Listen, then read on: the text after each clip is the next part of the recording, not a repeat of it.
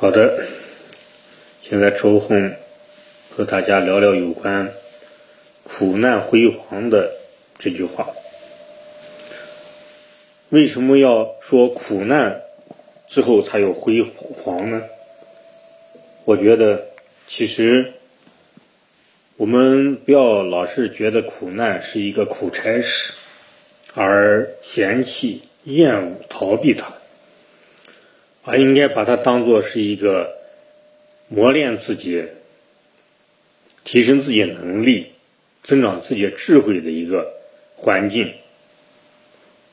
越艰苦、越艰险的环境，越能锻造人的智慧与能力，这样才能成就将来的一番伟业，才有所担当。所以说，经历过苦难，才会。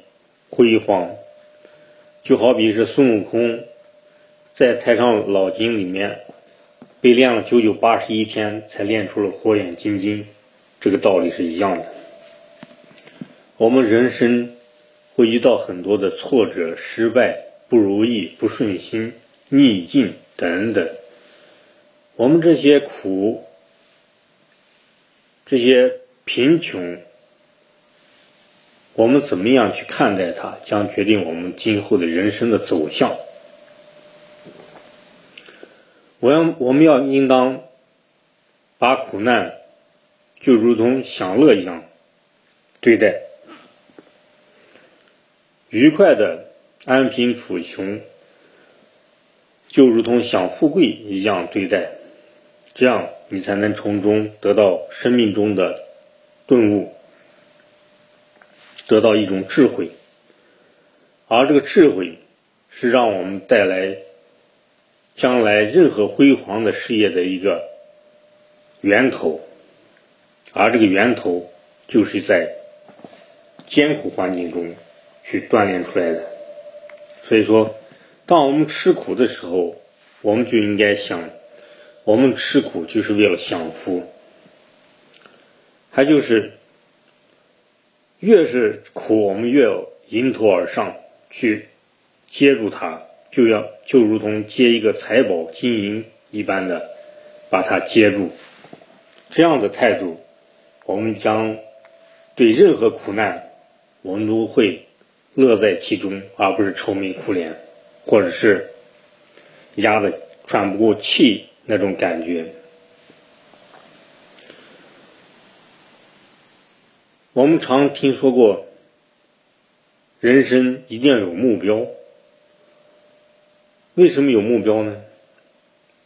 为什么要我们要有价值观呢？这其实就是我们的灵魂的组成部分。我们干任何一件事情，如果有了目标，我们生的才有意义，生的。伟大，死的光荣。这句话怎么理解呢？我们生就要做出伟大的事业，死我们要有价值的死，这是一个人生的追求。我们为什么要设定目标？设定目标就让我们知道了我们的行动的方向与意义，还有价值。即使我们没有达到我们所心中所想的目标。但是我们最起码奋斗过，为自己的理想奋斗过，而奋斗的过程比金银财宝还贵重。有这样的认识，你才能以苦为乐。只问耕耘，不问收获。设定目标还有一个作用，就是得到了一个过程。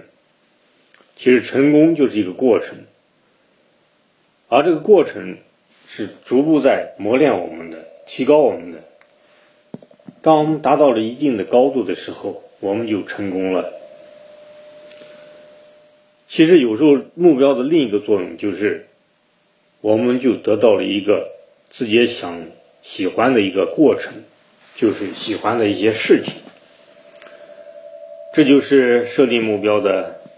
另一层含义，只问耕耘不问收获，因为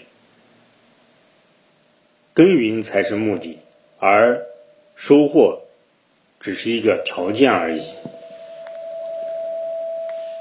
当我们抱持着梦想，努力拼搏，努力奋进，努力进取的时候，我们的人生就充满了意义，也充满了快乐。